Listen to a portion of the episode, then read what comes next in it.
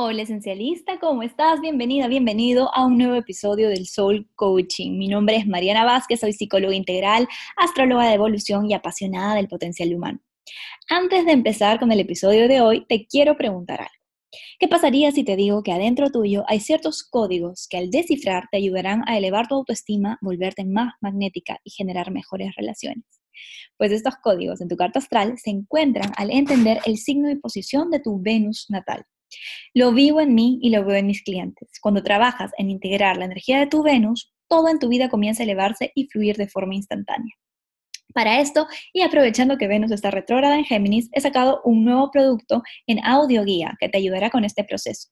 En esta nueva audio guía vas a descubrir las características de tu signo de Venus, tu estilo en relaciones, vas a tener una visualización de amor propio inédita que puedes utilizar todos los días para activar y elevar tu amor propio. Y tendrás una guía astrológica avanzada donde podrás descubrir el significado de los aspectos de Venus según sus planetas y casa astral. Puedes encontrar esta audioguía en mi página web en la sección de Shop Esencial, escroleas hasta abajo y la encontrarás en la nueva sección de Astroguías y Cursos. Ahora sí, después del cherry, vamos con la segunda parte del tema de apego emocional, los estilos de apego y las soluciones o medicinas. Para esto he invitado a mi hermosa amiga del alma, Kirin Rupshakti. Ella es psicóloga, es terapeuta del alma, es artista y profesora de yoga. Y juntos en este episodio vamos a responder preguntas de la audiencia esencialista sobre los estilos de apego. A continuación, vamos con ella. Hola, hola, estamos hablando con Kirin Rup, preciosa, ¿cómo estás? Eh, Kirin Rup es una amiga mía eh, del alma, nos conocimos eh, en San Francisco hace ya, Dios mío, creo que más de cinco años, más o menos, más o menos.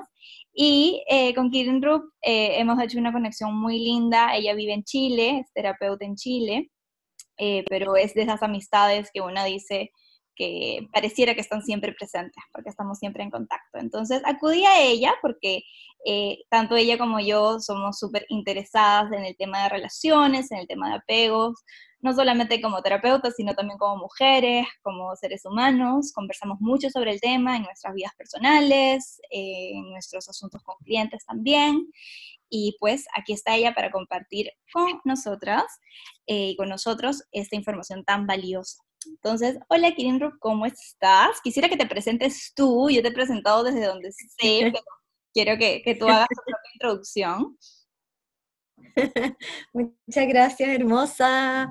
Estoy muy contenta de estar aquí, conectar y muy agradecida de que nuestros propósitos se tejen tal como lo intuvimos hace años atrás. Muy contenta de estar aquí. Bueno, sí, yo creo que no soy muy de etiquetas, pero más o menos algo así como lo que mencionaste, soy psicóloga álmica, del alma, eh, trabajo desde una perspectiva psicoespiritual, integrando yoga, coaching, psicología, espiritualidad, danza, entonces, distintos elementos para ayudar a las personas a conectar con su propósito. Maravilloso, maravilloso. Bueno, entonces vamos de frente al tema, ¿te parece bien? Vamos a empezar, creo que con una pregunta que eh, es clave, especialmente para el público que nos está escuchando, que son personas que están muy interesadas en el tema de crecimiento personal, muchos están metidos también en yoga, eh, y hay este concepto muy como New Age, por así decirlo, del apego que se ha extendido y se ha hecho muy popular en los últimos años y que tú ves por ahí frases como suelta el apego, el apego es malo. Entonces hay un mal concepto de, del apego que, en, en, el episodio anterior yo traté un poco de, explicar la diferencia entre el tema del apego psicológico y por la parte espiritual. Pero me encantaría tú que eh, estás bastante versada en el tema espiritual, que nos expliques por qué el apego no es malo, básicamente. Perfecto, me encanta esta pregunta tan necesaria de clarificar. Bueno, lo primero es que no es que el concepto esté mal, lo que pasa es que son, vienen de diferentes contextos en sí mismos, cada concepto.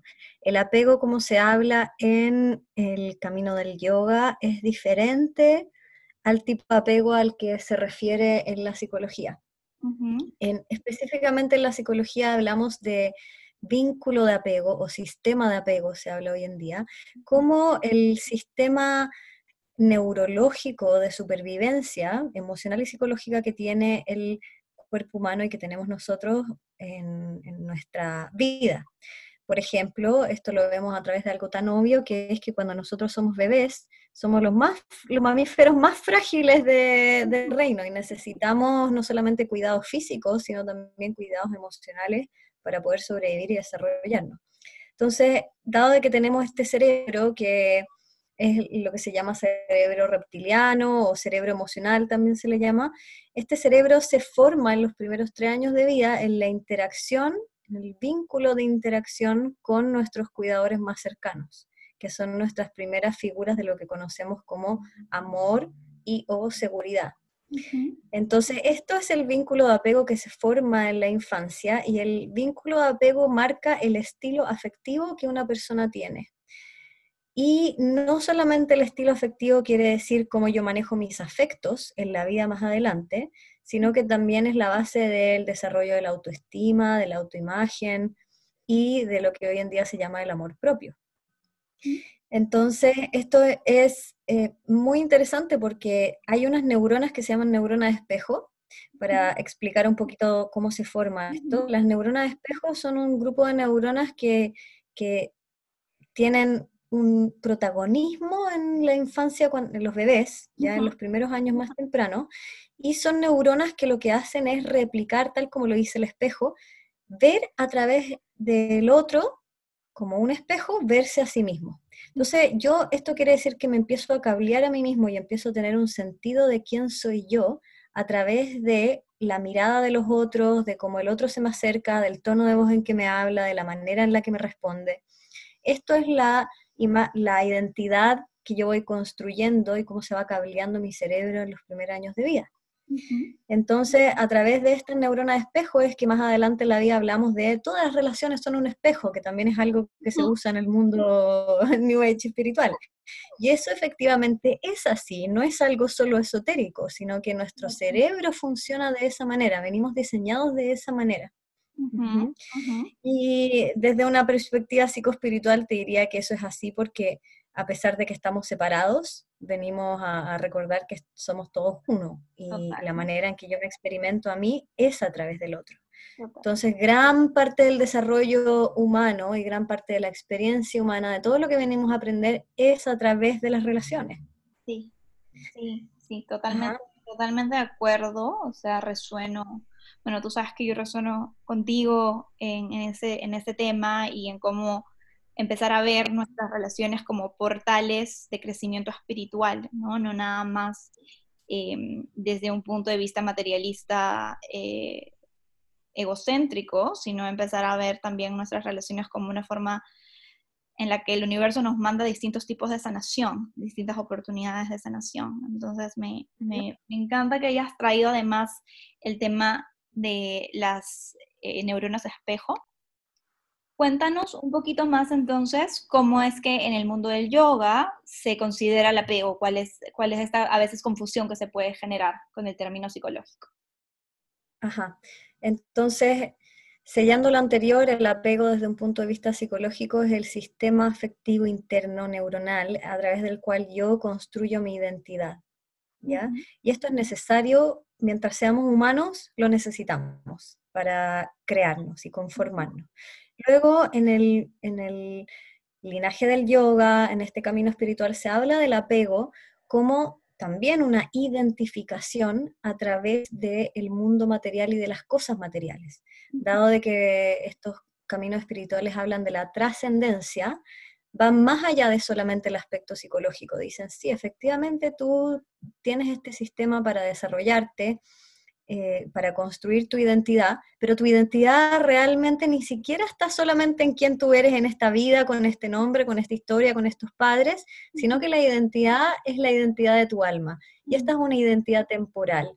Entonces necesita, necesitamos un ego, es, nuestro ego es el vehículo, el vehículo psicológico para poder transitar esta experiencia humana, pero si yo soy consciente de que mi identidad primordial, esencial, original, es mi alma, soy consciente que esta historia me está sirviendo como un terreno de aprendizaje, como una escuela en mi propia vida, para poder darme cuenta cuáles son los aprendizajes de mi alma. Entonces, en el, en el camino del yoga se habla del apego en el sentido de, ojo, tu identidad no está en tu casa, en cuánto tienes, en cómo es tu cuerpo, en la historia que tuviste. Esto es tan solo una primera referencia. Y en realidad tu identidad va más allá de eso, pero no se trata de negar o rechazar tu historia. Mm. Y aquí está una parte importante. Hay distintos caminos y escuelas, es muy complejo explicar, pero lo voy a, lo voy a sintetizar, que hablan del desapego y no es lo mismo que hablar del no apego. Ya algunos caminos hacen énfasis en el desapego, que eh, eso muchas veces se interpreta como desprenderme, soltarme y ser como bastante em, como desprendido de, las cosas esenciales de la vida. Y no podemos negar que necesitamos afecto, necesitamos relaciones, necesitamos un mundo material. No se trata de obligarnos a, desprendernos y, volvernos prescindibles, o como votar nuestras relaciones y tomar esta actitud em, evitativa o evasiva, sino que más bien a mí me gusta hablar dentro de lo que se llama el no apego, el lenguaje yógico, ¿sí? Que quiere decir que sé que tengo una relación de intercambio contigo, que tengo este cuerpo, que puedo consumir ciertas cosas, me relaciono con el mundo material y con el mundo de las relaciones, pero no me apego identitariamente a eso, es decir, mi identidad no está solamente en eso sino que estas relaciones y estas cosas que yo uso más bien sean un reflejo de el aprendizaje que mi alma está teniendo o me sirvan para mirar hacia adentro y recordar quién soy y descubrir en quién me voy convirtiendo, porque nadie, nadie tiene claro así como, ah, sí, ya sé quién soy, esto soy. Es algo que es un proceso recursivo, el quién soy a lo largo de la vida.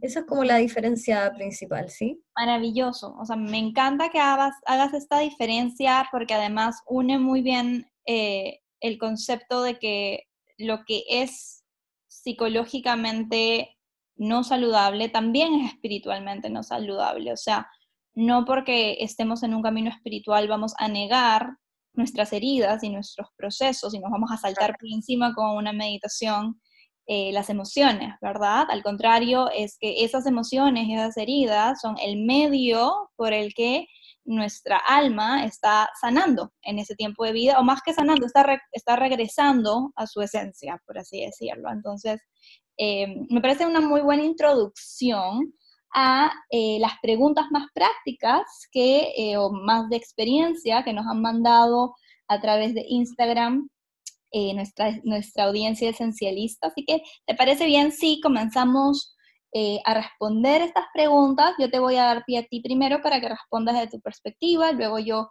voy a repensarlo y así vamos como un poquito las dos pensando en estos casos y desde tu experiencia como también psicoterapeuta, desde mi experiencia como psicoterapeuta, como mujer, como ser humano, vamos a, a sentir y vamos a, ver cómo, cómo podemos ayudar a estas personas desde eh, siempre partimos de esta idea de que esto es un podcast, evidentemente no le vamos a solucionar la vida a nadie, eh, no tenemos el contexto completo, no tenemos el plano completo, pero eh, siempre con mucho amor y con todo el corazón les vamos a dar la guía que tal vez necesitan y siempre igual, por lo menos desde nuestra perspectiva, creo que tú estás de acuerdo, invitar a las personas a buscar ayuda profesional, claro. en caso sientan que, que, lo necesitan, pues, ¿no?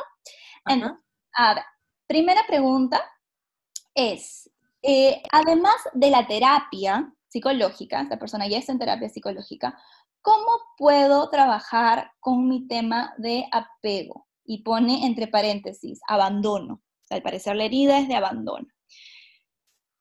Te lo dejo. ¿Cómo, cómo se lo sugiere? Yo creo que aquí eh, voy a aprovechar de hablar de las heridas de apego en general, para que no solamente ella pueda verse, sino que todas las personas que tienen diferentes tipos de estilos puedan mirarse a sí mismos, ¿sí? El vínculo de apego entonces es aquel sistema afectivo vínculo que se gesta en nuestros con nuestros cuidadores primarios, si es que fue papá, mamá, o si es que hubo algún otro cuidador significativo en la infancia, si fue mi tía la que me crió, abuelo, etcétera, son los más más cercanos con quien yo me crié. Y en una segunda instancia se crea con las primeras relaciones de pareja, porque algo esencial a tomar en cuenta es que el vínculo de apego que se genera en la infancia, esto se sabe científicamente hoy, se reproduce en nuestras parejas.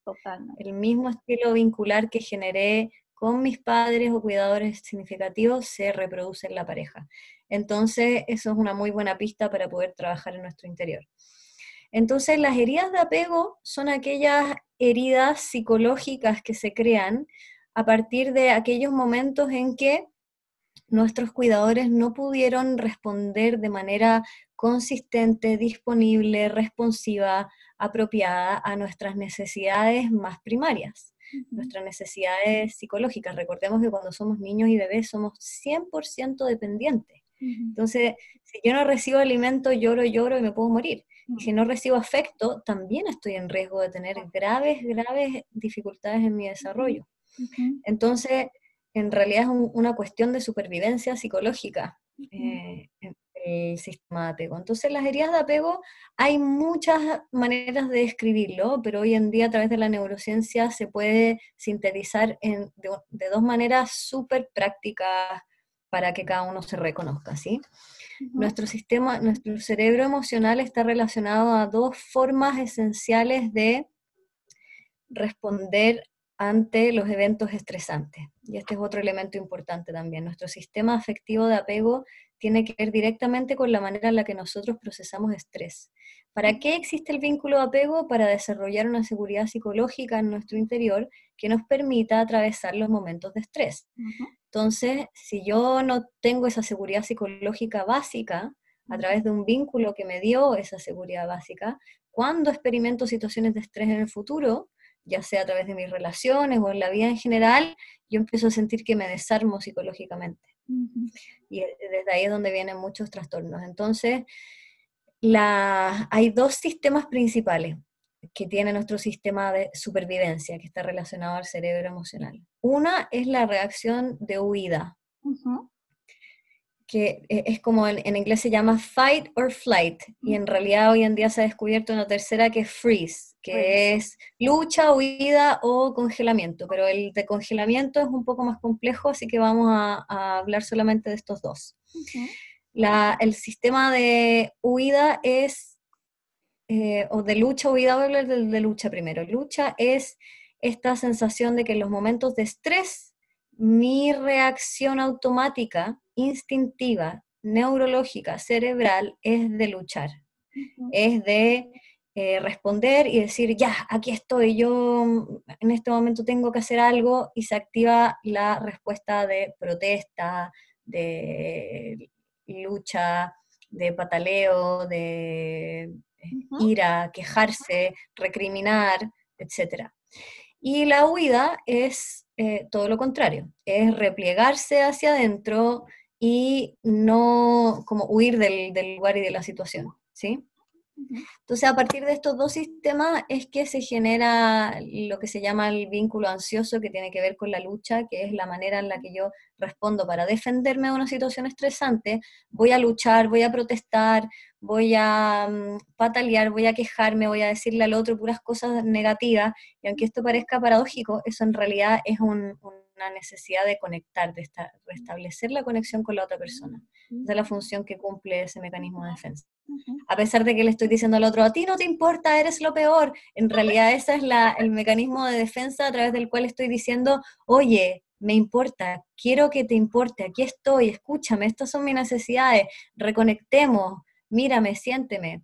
Mm. Esa pero es un mecanismo de defensa, ¿ya? Es algo una respuesta psicológica que me ayuda a adaptarme, que la tuve que desarrollar a propósito de, esto. Ya voy a llegar a las heridas, ¿sí? Pero esto es importante para entender las heridas.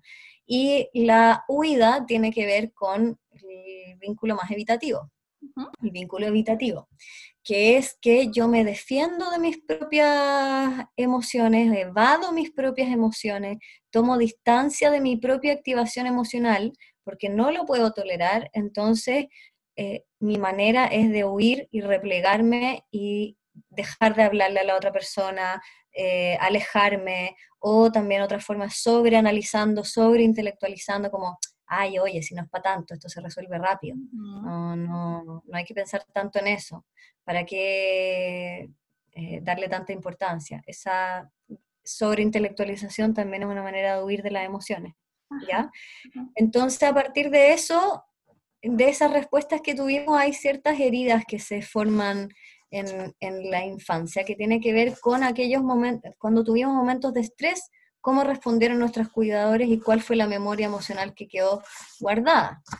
Entonces, la primera herida es la de abandono y tiene que ver con eh, un abandono que puede ser físico o solo psicológico. Eh, puede que mi cuidador se haya ido físicamente o que haya estado ahí pero no haya estado presente. Entonces yo igual estoy experimentando un abandono psicológico. Y básicamente la herida que queda ahí es eh, la de la dependencia ansiosa, porque yo no tuve la oportunidad de depender de manera sana y saludable en que mis, necesidades fueran vistas, en que mis necesidades fueran validadas, que mis necesidades emocionales, psicológicas. Eh, entonces, básicamente tengo una sensación de que soy invisible, de que no me ven, de que eh, el otro en cualquier momento me va a abandonar, igual como lo hicieron alguna vez en, la infancia, y internalizo esa idea. Entonces, ¿cómo yo me defiendo a partir de esa herida de abandono? Es que me vuelvo súper dependiente. Entonces, una forma muy sofisticada de volverme súper dependiente a la otra persona es de eh, volverme necesaria, entonces ser una salvadora de la otra persona, eh, o tal vez ser súper sumisa en la relación.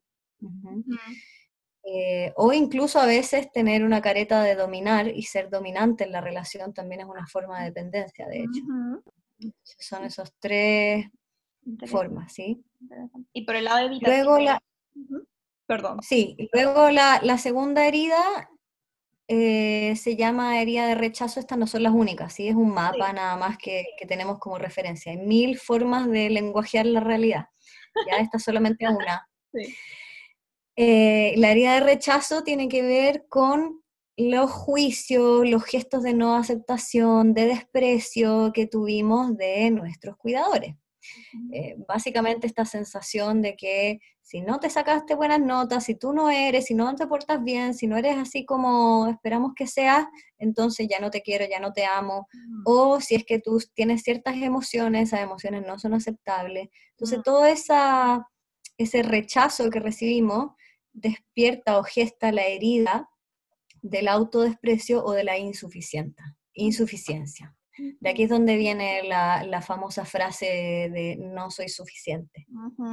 que ese sentimiento de que yo no soy suficiente, porque nunca voy a ser suficiente para la otra persona, o nunca fui suficiente para mi papá o mi mamá o para mis primeras parejas, porque siempre fui criticada, siempre eh, rechazada, debería ser otra cosa, debería ser mejor.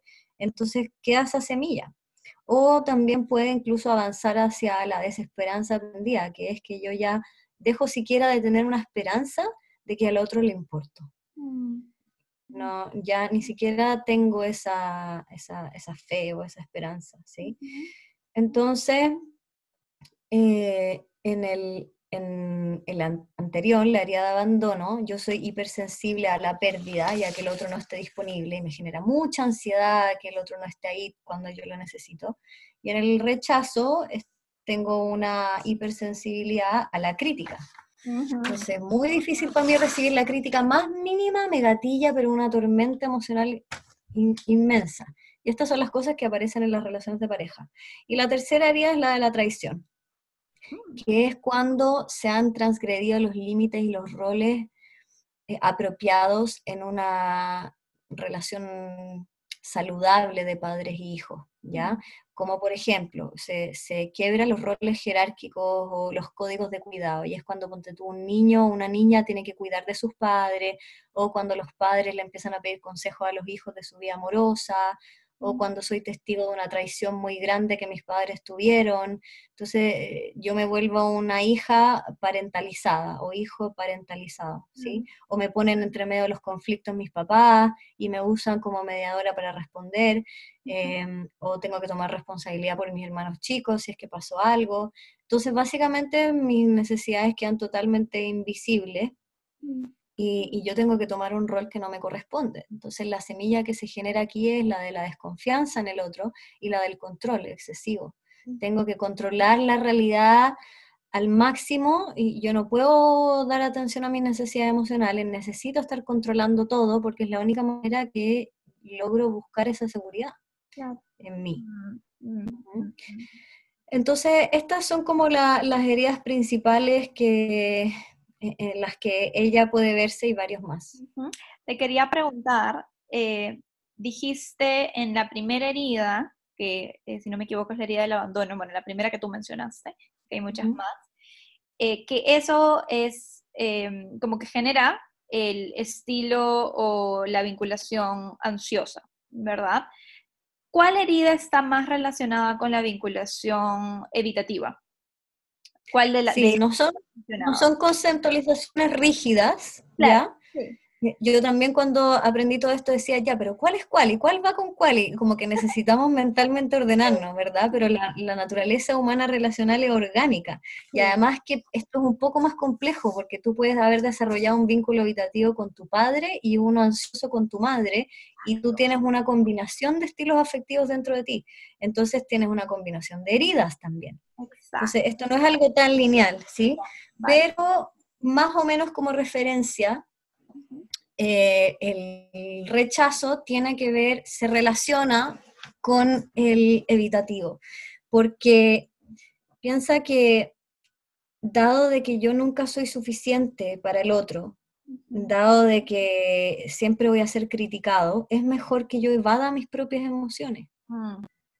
Porque ya sé de frentón, ya aprendí que mi, mi, estado emocional, lo que yo siento y lo que yo soy, no va a ser aceptado, va a ser juzgado, entonces yo misma lo rechazo, lo juzgo y lo sepulto dentro de mí en algún lugar para no conectar con eso. Entonces eh, está un poco más relacionado con esa herida. Mm, gracias, gracias. De verdad que eh, me encanta cómo lo conceptualizas. Son temas que creo que las personas que estudiamos psicología lo, lo vemos varias veces, pero cada vez que lo revisitamos se sigue teniendo esta sensación de, uy, esta es esta persona, uy, esta soy yo, y, y como que lo sientes, te da mucha compasión por, por, las personas a tu alrededor y por el, el niño y la niña interno que, que, todos llevamos dentro.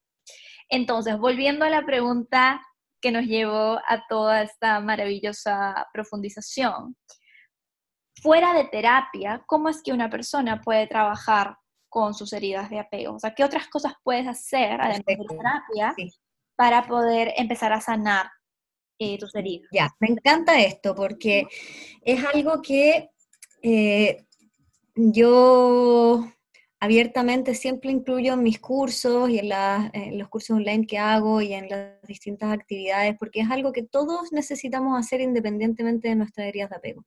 Y una manera como universal, por llamarlo de algún modo, de poder trabajar con mi área de apego sin necesariamente saber cuál es exactamente mi estilo, este, el otro, es ir, y con esto tiene relación con el propósito, de hecho, em, es ir a mi infancia y revisar en, la relación con mi papá, en la relación con mi mamá, eh, para comenzar, de cada uno por separado, qué es lo que me faltó y qué es lo que yo no recibí emocionalmente de ellos. ¿ya?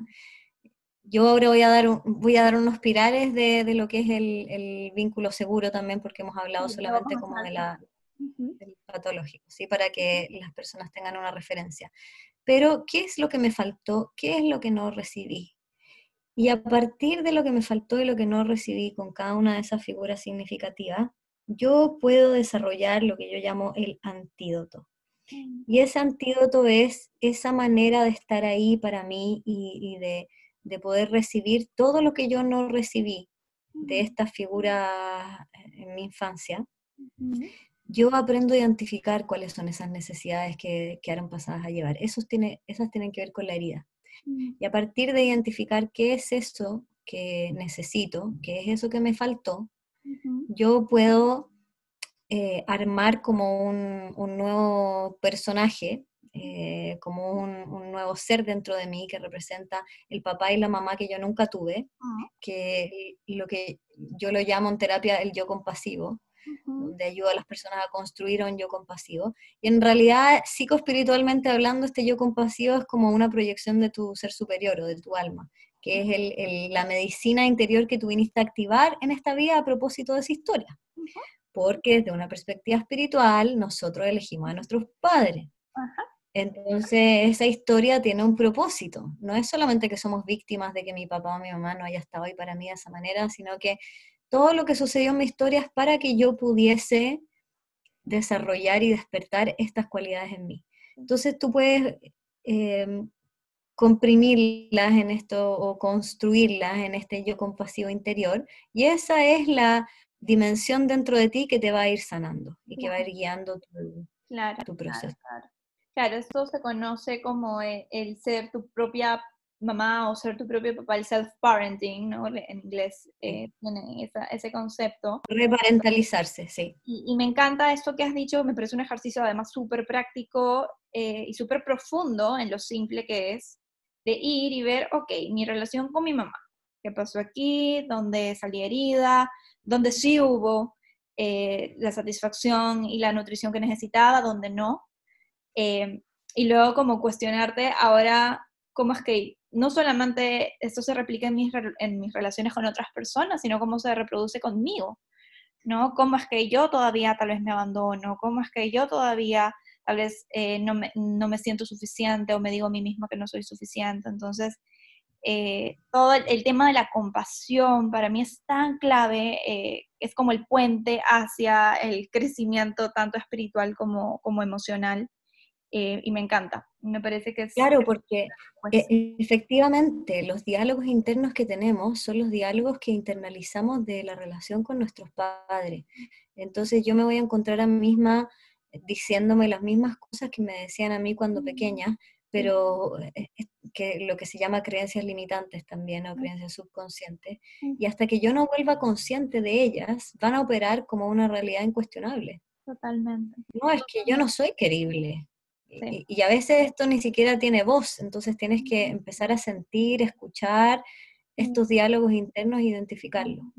Sí, y además creo que esta conversación que estamos teniendo a la audiencia que, eso, que eres papá o eres mamá y estás escuchando esto, es clave entender que el diálogo que tienes, no solamente con tu hijo o tu hija, sino enfrente de ellos, sobre contigo mismo, con otras personas, está generando un, eh, como este río neuronal adentro de la pequeña personita y de más grande se va a replicar. Entonces, como que tener bastante cuidado y atención al diálogo, tanto para afuera como para adentro con uno mismo, creo que es súper, súper clave eh, y, me parece maravilloso que lo menciones. Bueno, entonces vamos a la siguiente pregunta. Eh, esta te la mencioné antes de empezar el podcast para más o menos que tengas una idea de cómo iba, pero me parece como que es muy común, o sea, es una pregunta que nos hacemos mucho en terapia, personas que estamos trabajando en temas de desarrollo personal. Eh, y se trata de estas relaciones que no terminan de terminar, por así decirlo, ¿no? Esta persona dice, tengo 17 años, separada físicamente de mi ex, él ya está casado, pero seguimos en contacto. Y por más que lo hemos intentado muchas veces, no nos dejamos ir, nos cuesta mucho.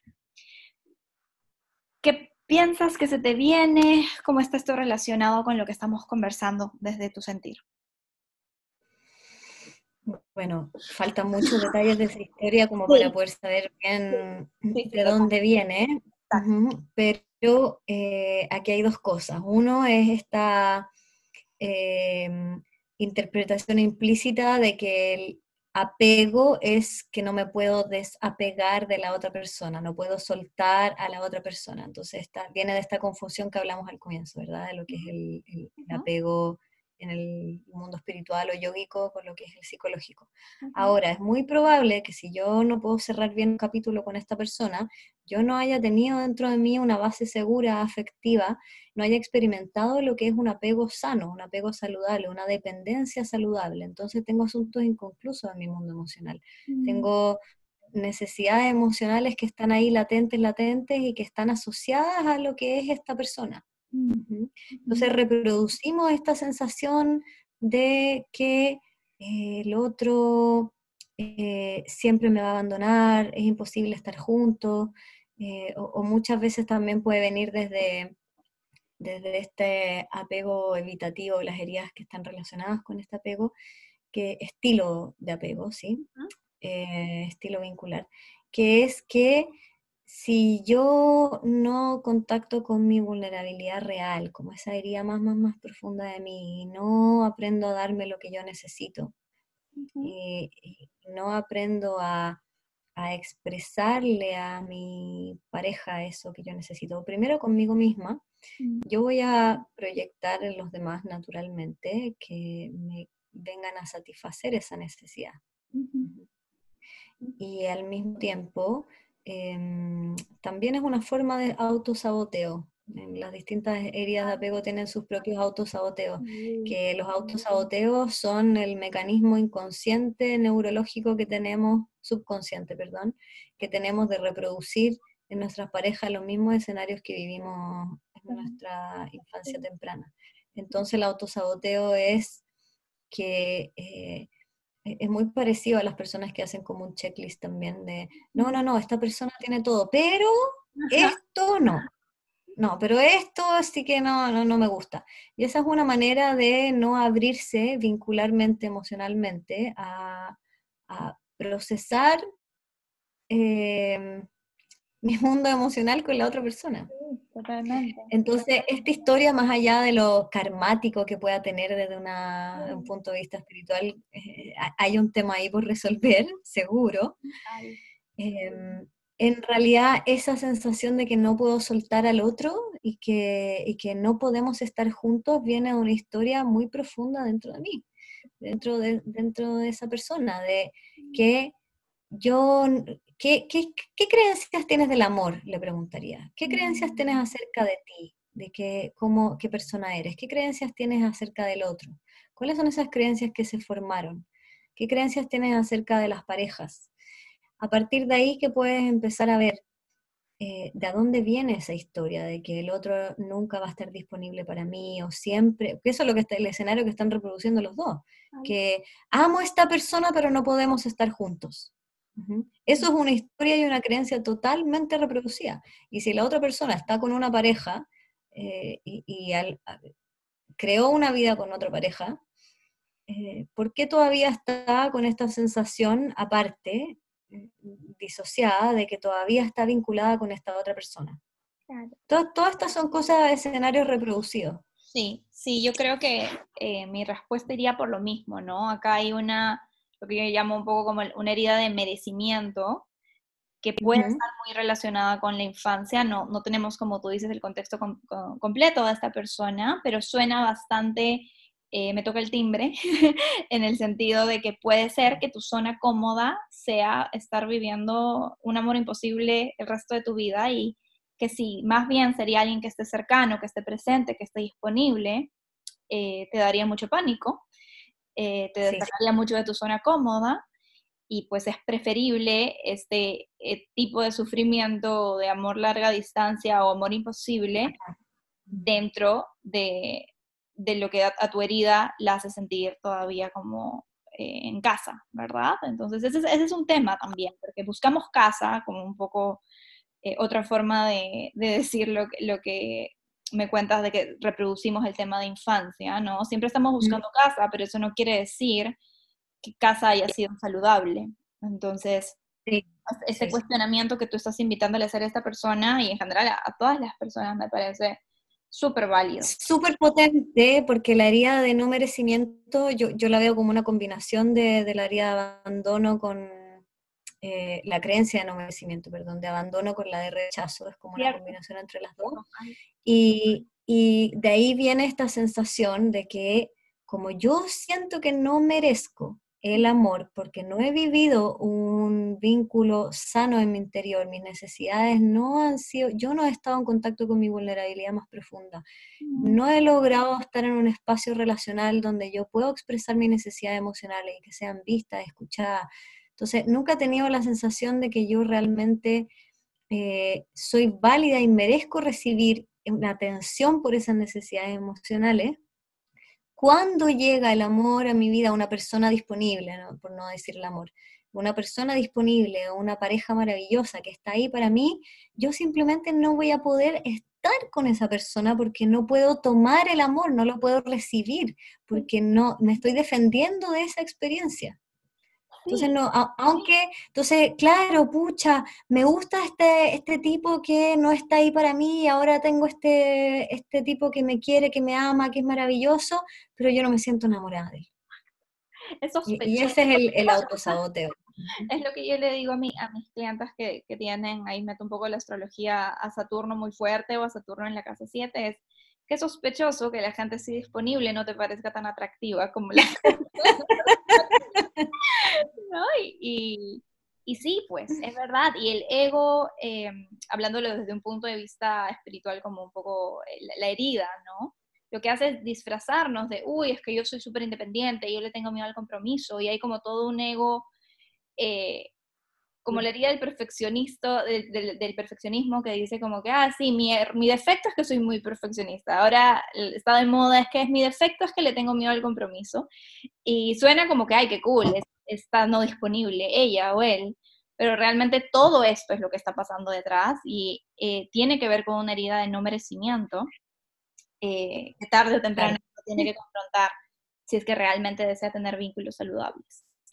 Entonces, de hecho, entonces, esto nos lleva a hablar un poco de eh, la siguiente y última pregunta que vamos a responder, que tiene que ver mucho con eh, lo que por lo menos a mí me preguntan bastante en redes, en temas de relaciones, creo que esto nos va a aperturar para hablar también en cuanto a estilos de relaciones.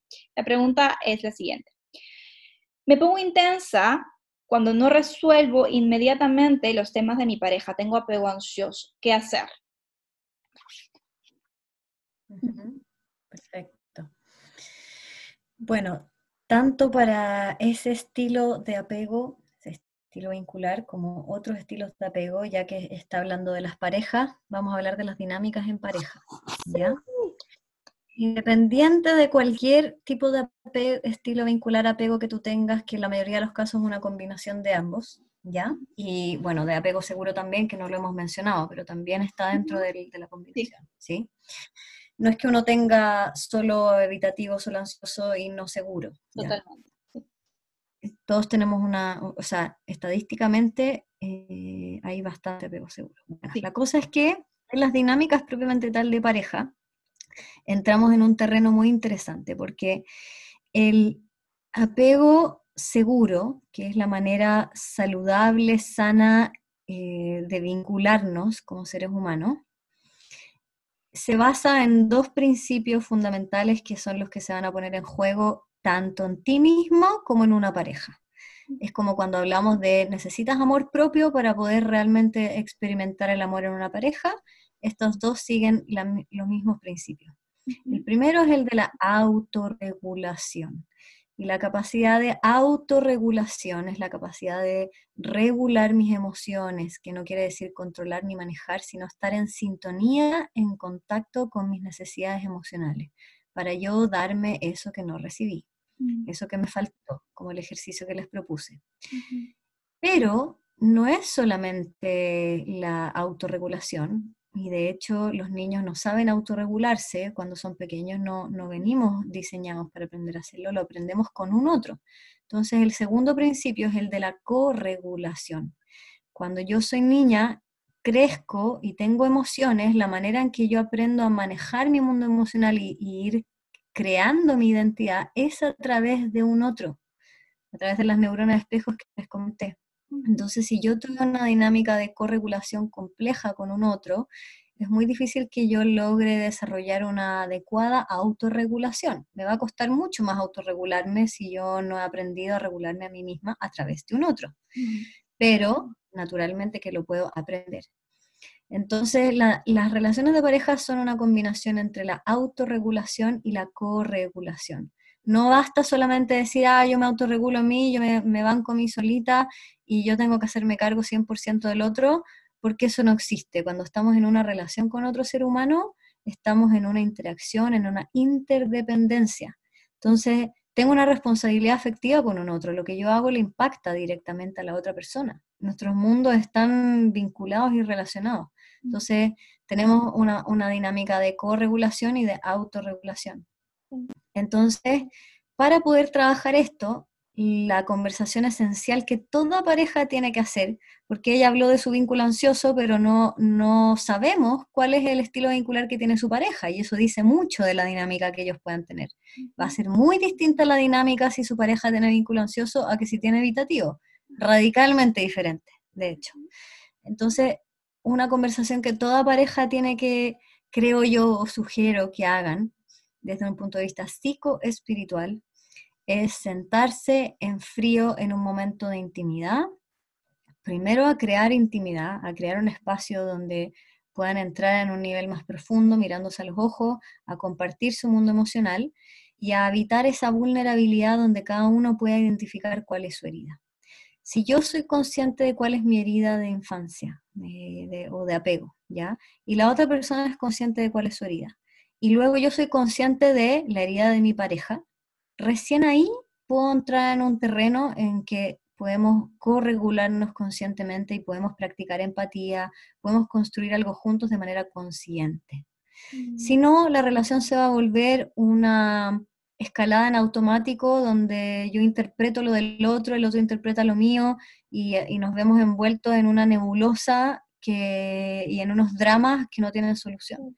Porque si yo no soy consciente de mis heridas de apego, no soy consciente de las formas que uso para defenderme de esa herida.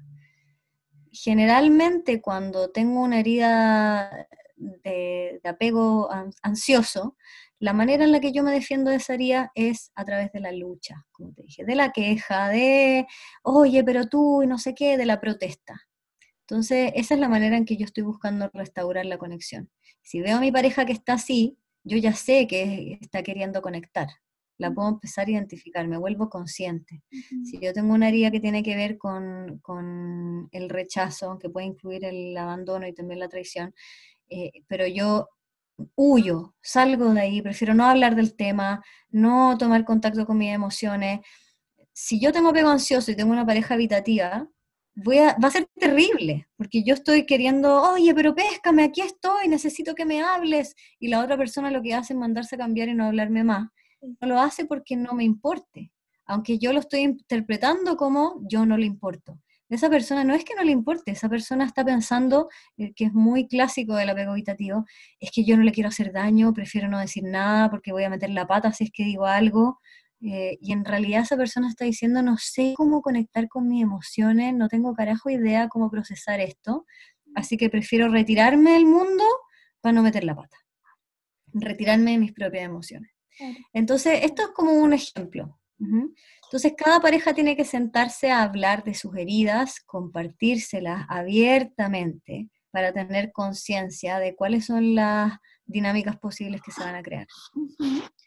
Eh, tengo una pregunta que me está resonando ya para terminar, pero creo que es clave porque creo que puedo escuchar a nivel de sexto sentido lo que las personas que están escuchando te están tal vez cuestionándose muchas eh, de las personas que están escuchando que tienen tal vez un vínculo más pegado al tema ansioso y que es muy, muy común que enganchen con personas que tienen un estilo un poquito más evitativo. Claro, tú has dicho, ok, ¿qué pasa cuando eh, la persona evitativa se da, vamos a ponerle etiquetas, obviamente no, no es cuadriculado el asunto, pero imagínate ya, la persona evitativa se da cuenta que eh, su pareja con apego ansioso está deseando conectar y está demandando, entonces va y se conecta. ¿Cómo podemos ayudar a una persona, eh, a una pareja que tiene el estilo evitativo? ¿Le damos el espacio nada más? ¿O cómo hacemos que se sienta suficiente? Que es un poquito la herida que puede tener esta persona, ¿verdad? Claro, es que el paso previo es lo que te comenté. Porque, o sea, primero el terreno de la pareja no es un terreno de terapia, no, no se trata de andar haciéndole terapia a la otra persona, ¿sí? Es un terreno en el que de manera natural la sanación va a ocurrir porque ah, se actualizan mis vínculos cuando estoy en intimidad con la otra persona. Entonces, de manera natural va a haber sanación.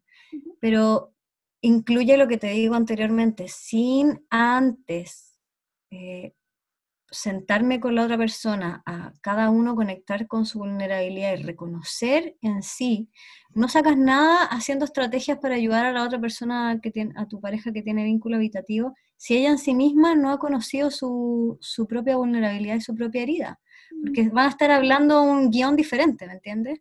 Yo estoy ahí tratando de trabajar para la relación y la otra persona está en Bill Pap, donde no quiere conectar con sus emociones eh, y eso fue un dicho muy chileno, perdón. ¿eh?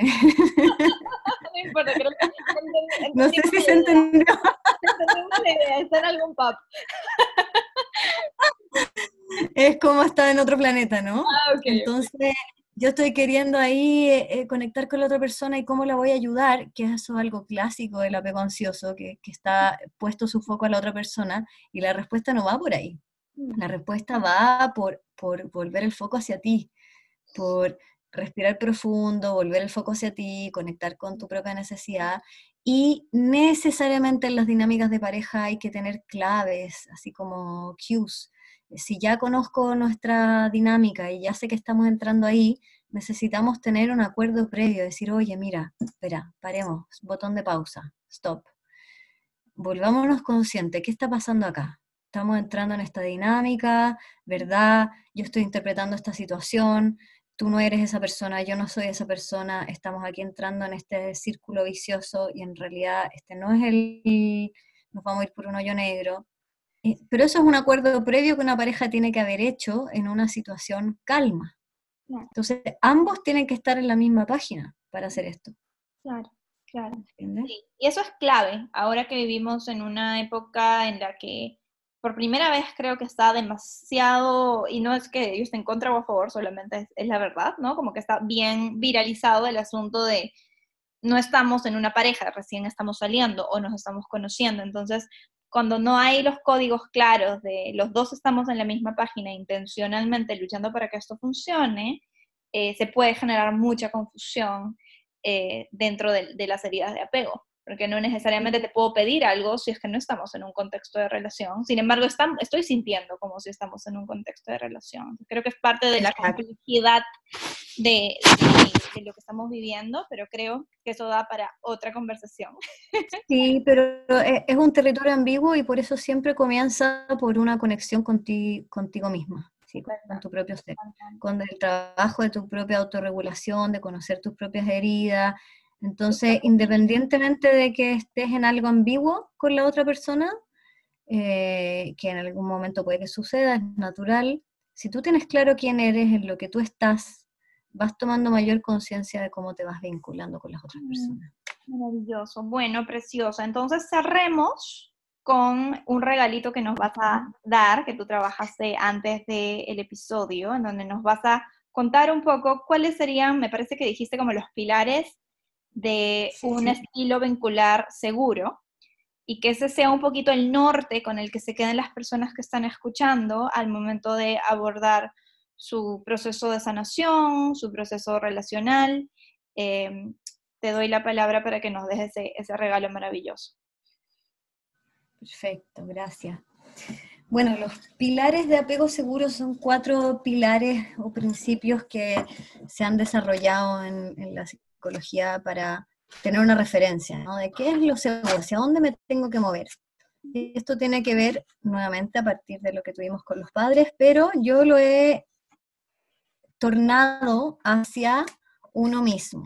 Vale, me Como te mencioné, lo que no recibí de los padres es lo que hago conmigo, entonces estos cuatro pilares son un ejercicio que tú puedes hacer eh, dentro del ejercicio anterior que te mencioné y a partir de eso trabajar con tu propia herida.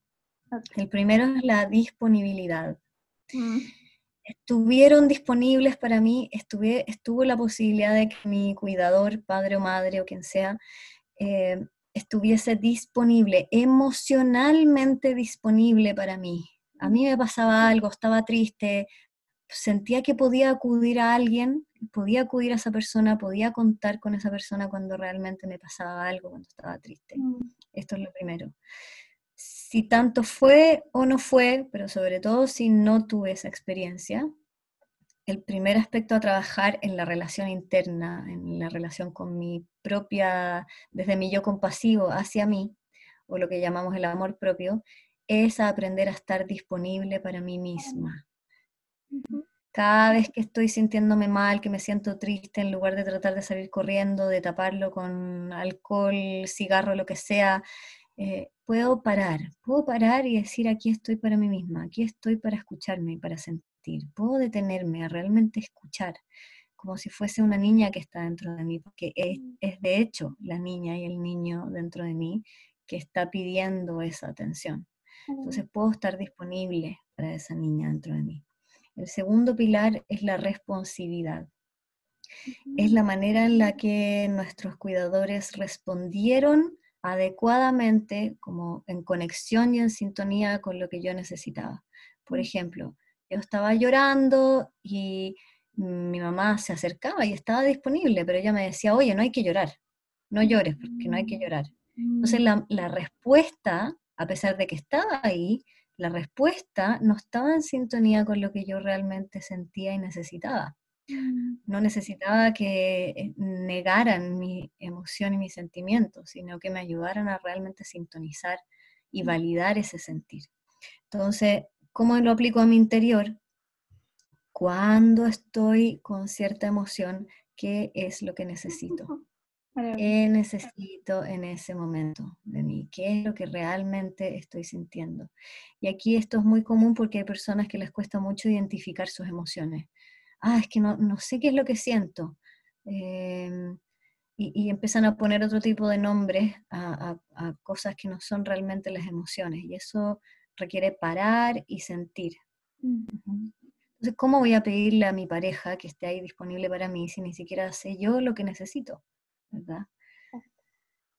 El tercer pilar es la incondicionalidad, mm. Que es uno de los más comunes también, ¿no?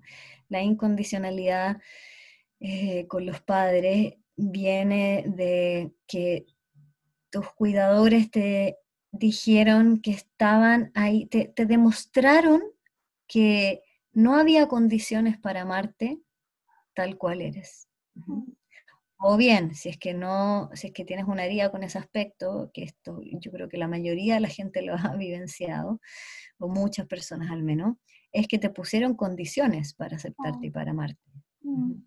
Entonces, si tú te portas bien, entonces yo te amo. Si tú te portas mal, entonces no te amo. Y un niño no tiene realmente idea de qué es lo que es portarse bien y portarse mal. Eh, si te sacas buenas notas, entonces te amo o no si actúas y eres de esta manera, entonces eres aceptable, eres querible, eres amable. Entonces mi amor tiene condiciones. Mm.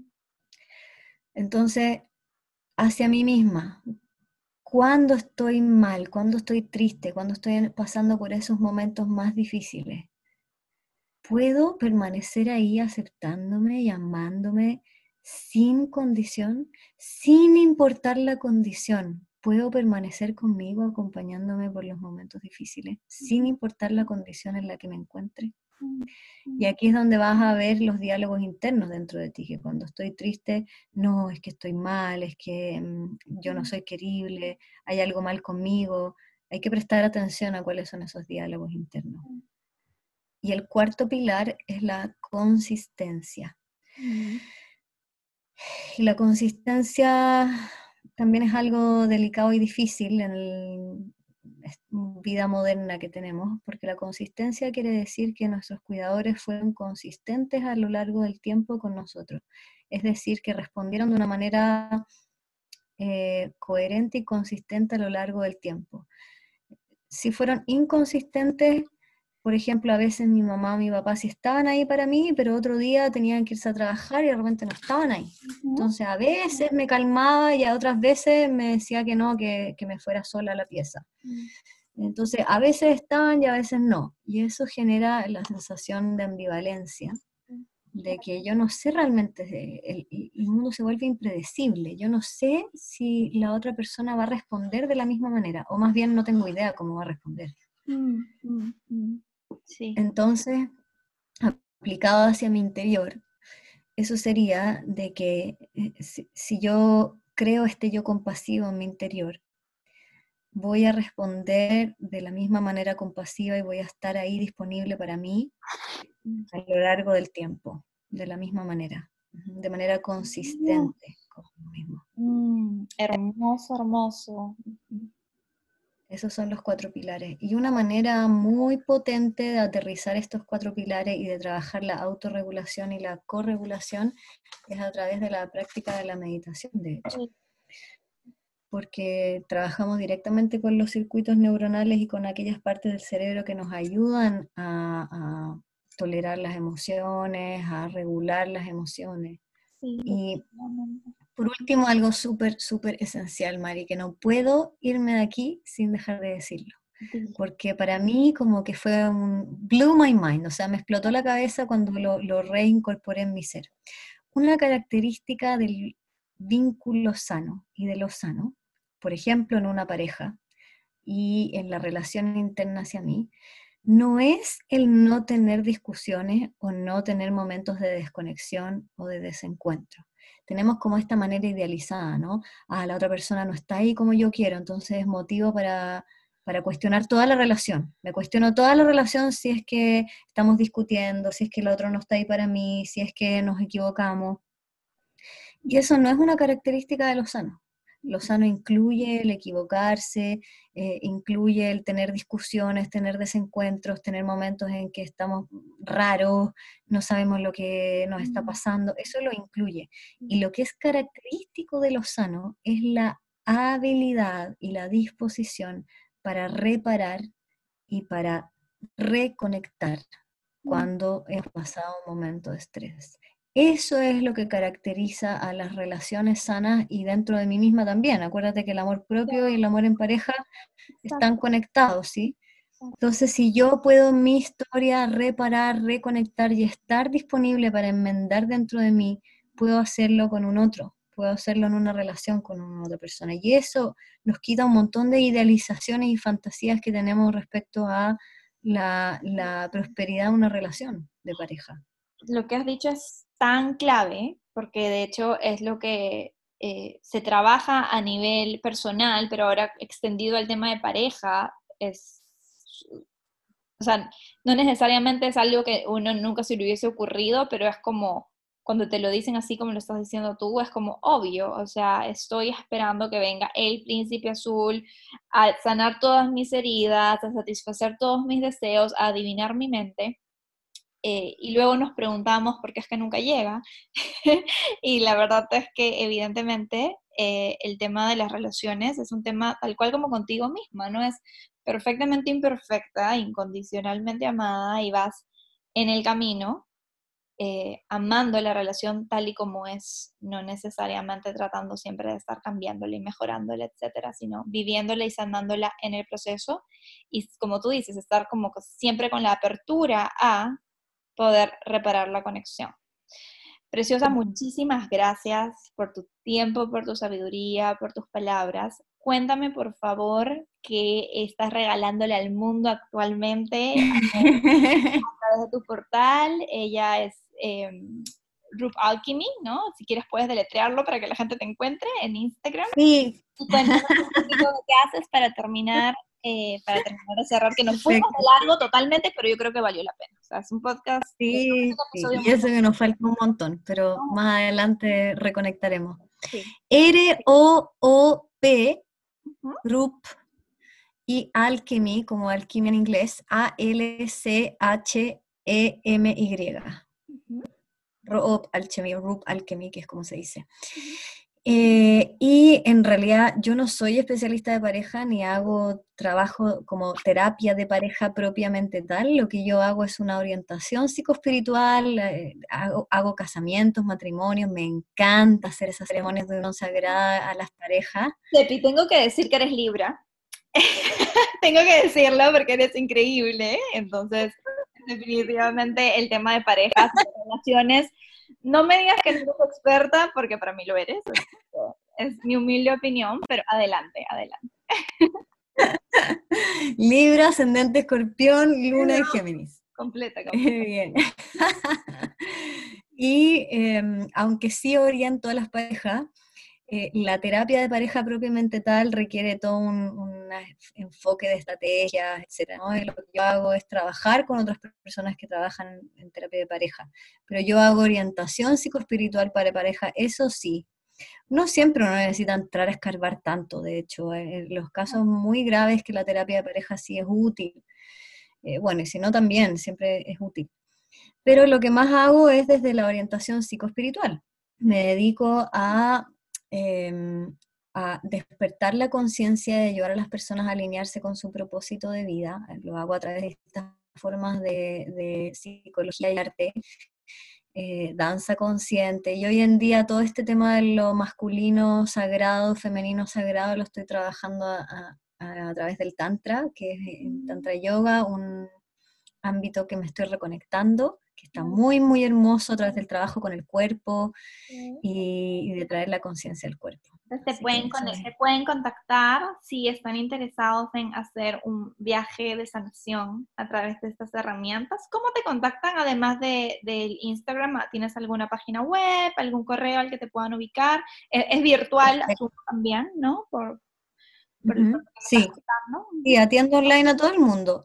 Y la página web es rup-alchemy.com. ¿ya? Si pones Rup Alchemy, igual que Rup-alchemy en Instagram, también me puedes encontrar en Facebook. Eh, si realizo atenciones personalizadas, atenciones online. No siempre hay mucha disponibilidad, pero a veces hay. Así que muy bienvenidos quienes necesiten esa guía y orientación. Lo que sí también los dejo súper invitados que estoy haciendo cada vez más son los cursos online que estoy ofreciendo porque es una experiencia yo logro comprimir todo este trabajo en estos cursos online para que tengas una experiencia súper profunda y, puedas realmente empezarte con todo este trabajo sin necesariamente tener que hablar uno a uno conmigo. Increíble. Muchísimas gracias, hermosa. Eh, de verdad que es un honor, un sueño hecho realidad. Eh, mm. Hace años soñábamos con este momento en el que las dos podíamos compartir nuestro, nuestra magia con el mundo y compartirnos entre nosotras. Así que eh, gracias. Este, este, momento ha sido un regalo, esta entrevista es un regalo para mí y para las personas que están escuchando. Que mm. nada, ya nos volveremos a encontrar. De todas maneras, esta no es la última vez que vas a estar por aquí. Sí, te amo, te adoro y muchas gracias a todos los que estuvieron aquí. Si estás escuchando este podcast, por algo es. Todos estamos conectados, así que bendita sincronía que, está disponible para nosotros. Bendita la sincronía y benditas las relaciones que nos ayudan a sanar, a evolucionar y Dale, preciosa, muchísimas gracias y eh, ya estamos hablando en próximos episodios del Soul Coaching. Bye bye.